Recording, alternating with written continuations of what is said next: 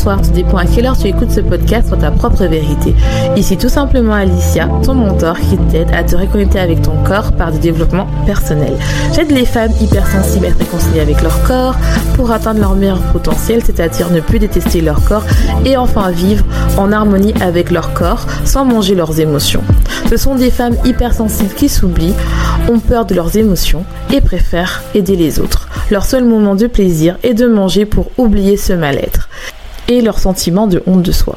Mais aujourd'hui, elles ont compris que cette pratique qu'elles appréciaient autrefois devient un poids. Elles veulent vivre en harmonie avec la vision qu'elles ont d'elles-mêmes et leur corps. Ce podcast sur ta propre vérité te donne les points de réflexion pour commencer ce processus, être la meilleure version de toi-même, c'est-à-dire être ta propre vérité. J'espère que tu vas bien, j'espère que tu as passé une bonne semaine et si c'est pas le cas, j'espère que tu vas passer un bon moment avec moi. Je t'invite à t'abonner si tu es nouveau, car chaque semaine, je t'apporte des conseils sur l'alimentation émotionnelle, la gestion des émotions, la séparation de soi, l'amour de soi et l'amour de son corps. Coucou, je suis super contente de te retrouver en ce samedi 31 juillet, le dernier jour du mois de juillet. J'espère que vous avez passé un bon mois. Euh, j'espère que ça va pour vous et si c'est pas le cas, j'espère que ça te remontera le moral ce podcast. Euh, je tiens à te remercier parce que vous êtes de plus en plus nombreux à me suivre sur ta propre vérité et soit ta propre vérité podcast. Et je tiens à te remercier. Je suis vraiment reconnaissante que euh, tu prennes le temps de m'écouter soit samedi, soit dans la semaine ou au nouveau, bah, bienvenue. N'hésite pas à t'abonner si ce n'est pas déjà fait pour pas louper les prochains épisodes. Et euh, surtout, si tu souhaites soutenir euh, ce podcast, n'hésite pas, euh, si tu as Apple, de le noter sur Apple Podcast, de mettre 5 étoiles ou de mettre un commentaire, ou bien juste de me rejoindre sur ta propre vérité et de savoir quel, quel sujet tu aimerais bien qu'on traite. Cette semaine, j'aimerais qu'on parle de, la, de se comparer aux autres. Est-ce que le fait de se comparer aux autres peut t'entraîner au fait déjà d'avoir un une relation mal avec son corps et aussi surtout d'avoir une relation malsaine avec ton alimentation. Alors, euh, c'est un sujet que j'ai voulu parler parce que j'en ai parlé durant euh, cette semaine lors de mon story et euh, je me suis dit que ça pouvait être intéressant d'en parler parce que j'ai eu plein de réactions parce que cette semaine moi, je me suis comparée et c'est totalement humain. Donc avant de commencer, je t'invite à t'installer, à prendre, prendre une boisson, à t'installer confortablement sur ton canapé, ton lit, ou bien si tu, m'écoutes en même temps, prends des notes mentales comme d'habitude. Si tu souhaites avoir les notes de ce podcast, je t'invite à aller sur mon site pharmacie.com que tu trouveras en barre d'infos, tu auras les notes de ce podcast, ainsi que les autres pour pouvoir faire ton auto-coaching. Et euh, si tu souhaites aussi bah, travailler avec moi, n'hésite pas à prendre ton appel clarté qui est totalement gratuit. On, parle pendant une heure de tes problèmes et savoir comment je peux t'aider sur ta relation avec ton alimentation et ton image de soi. Donc euh, c'est un sujet que je voulais parler parce que ça m'est arrivé et je me suis dit que euh, pourquoi pas en parler parce qu'à la base je devais parler des hormones. Et je pense que je vais le faire la semaine prochaine. Mais euh, cette semaine j'ai eu la comparaison qui a touché aussi beaucoup de monde donc j'ai décidé de faire sur la comparaison. Et euh, vous savez de temps en temps j'aime bien faire des podcasts où je n'écris pas. Donc je tiens déjà à m'excuser sur la structure, mais je pense que la structure là n'est pas importante, c'est vraiment une réflexion que je fais. De toute façon, le sujet va être encore retraité plusieurs fois. Comme ça, pour les personnes qui préfèrent quelque chose de structuré, il y aura la structure et puis il y en aura une où c'est plus de la réflexion. Euh, donc en gros, je vais vous raconter un peu le contexte. Donc si je peux faire une petite structure, ça va être un peu le contexte, pourquoi j'en parle. Euh, ça va être après la relation par rapport que j'ai eu par rapport moi et mon corps et l'alimentation et euh, ce, que ça a été avant pour moi et ce qui a été différent après et je vous poserai la question à la fin. Donc je pense que ça va être ça. Je parlais de ce contexte-là parce qu'en fait, je me suis remarqué que cette semaine, vu que je suis hyper je me suis vraiment comparée aux autres par rapport au fait que euh, je pensais que je ne délivrais pas assez à mon audience, que euh, ça n'avançait pas. Vous savez que euh, quand on est créateur de contenu, même si je suis chercheur, on aime bien regarder les chiffres et voir que ça augmente, qu'on est de plus en plus découverte et, et voilà. Et en fait, bah, je voyais que je, stagnais c'est un peu normal, je stagne. Mais c'est pas stagner dans le sens mauvais, dans le sens où je me dis j'ai envie d'avoir toujours plus et toujours vous donner du meilleur. Et plus il y a des gens qui euh, écoutent et plus ça nous motive aussi, hein, faut, dire la vérité. Et là en fait je voyais que ça avançait pas, que j'étais stressée, que ça n'allait pas. En plus j'avais pas bien dormi.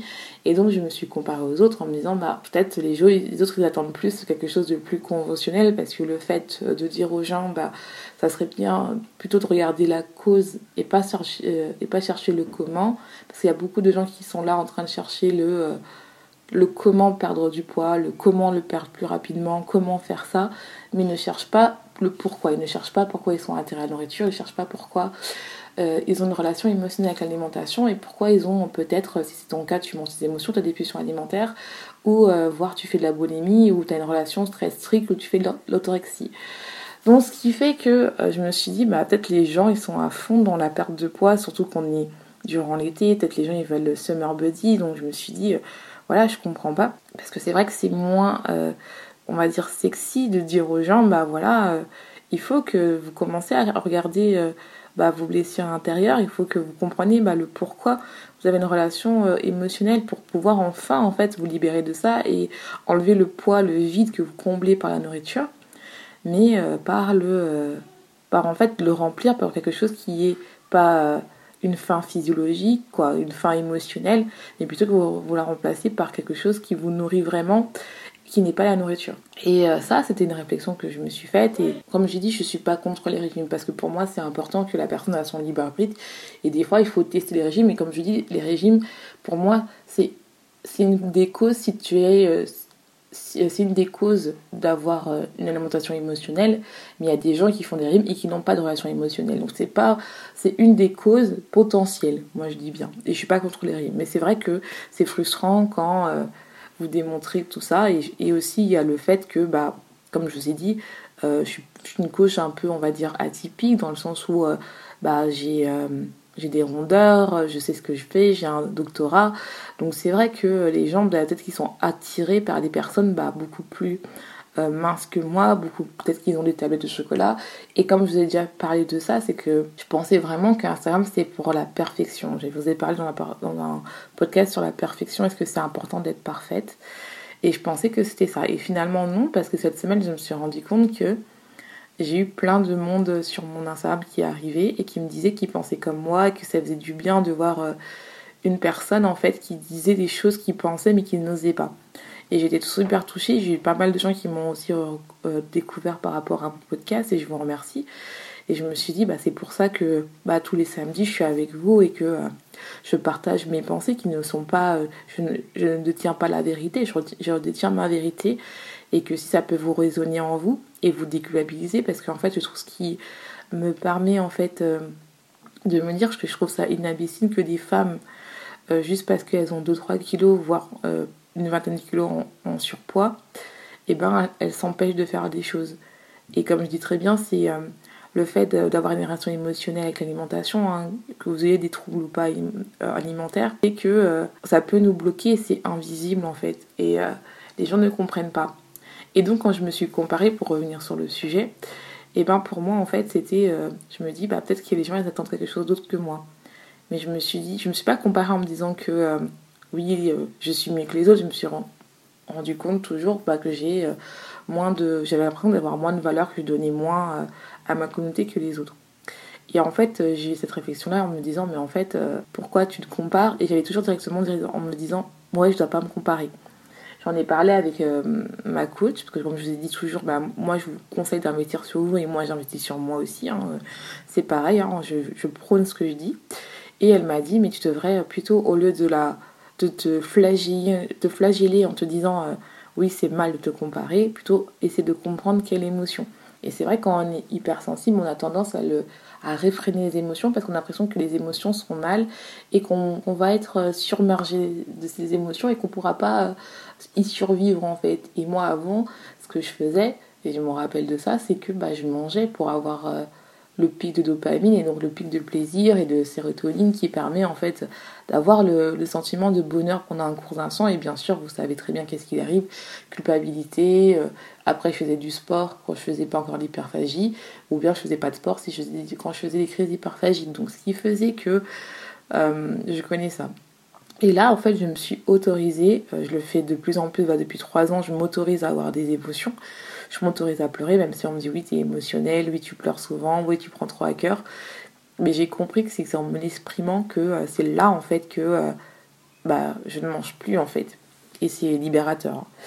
Et euh, quand j'ai commencé à comprendre l'émotion que j'avais, c'était l'émotion en fait que j'étais pas assez. Mais j'étais pas assez par rapport à qui? Par rapport aux autres? Non, par rapport à moi-même, par rapport à la qualité que je veux donner à mes abonnés et à mes euh, coachés. Donc ça veut dire que c'est une bonne chose au final parce que je veux euh, donner le meilleur. Donc au final, même si au début j'ai vu ça comme une émotion négative parce que je pensais que j'étais pas assez, donc j'ai accueilli cette cette émotion-là. Et pour moi, en fait, je me suis rendu compte que je ne voulais pas laisser euh, parler à l'enfant intérieur qui était en moi en disant que elle avait peut-être besoin d'être rassurée, elle avait peut-être besoin d'être rassurée par moi, d'être mon propre parent, en me disant que si tu es assez, en fait, tu es assez, ça va marcher, t'inquiète pas, ça va aller. Comme je vous dis, euh, je dis pas que euh, il y a une solution miracle quand vous comparez, tu, vous voyez, c'est vraiment que ça vient de toi en fait. Ça te dit quelque chose sur toi, ça te donne une émotion sur toi. Et pour savoir quelle émotion ça a, c'est prendre le temps de l'accueillir, savoir euh, où ça est, où euh, c'est localisé dans ton corps. Ça, c'est vraiment ce que je dis à mes coachés. Et par exemple, là, l'émotion que j'avais quand j'ai dit c'était pas assez, c'est que j'avais, j'avais un peu mal au cœur et j'avais mal au ventre. Donc, ce qui faisait que je savais que. Euh, voilà en fait. Et j'avais d'autres signaux aussi, c'est que je savais que j'avais pas bien dormi. Donc quand on dort pas bien, et eh ben on a tendance à avoir euh, on, a tendance à être un peu plus émotionnel, en tout cas pour moi. Et aussi, bah, on n'a pas régulé bien nos hormones et on a tendance à, plus manger. Mais j'avais pas écouté mes besoins, donc j'avais pas mangé. Donc je savais qu'il y avait tous les ingrédients pour que je sois beaucoup plus émotionnelle.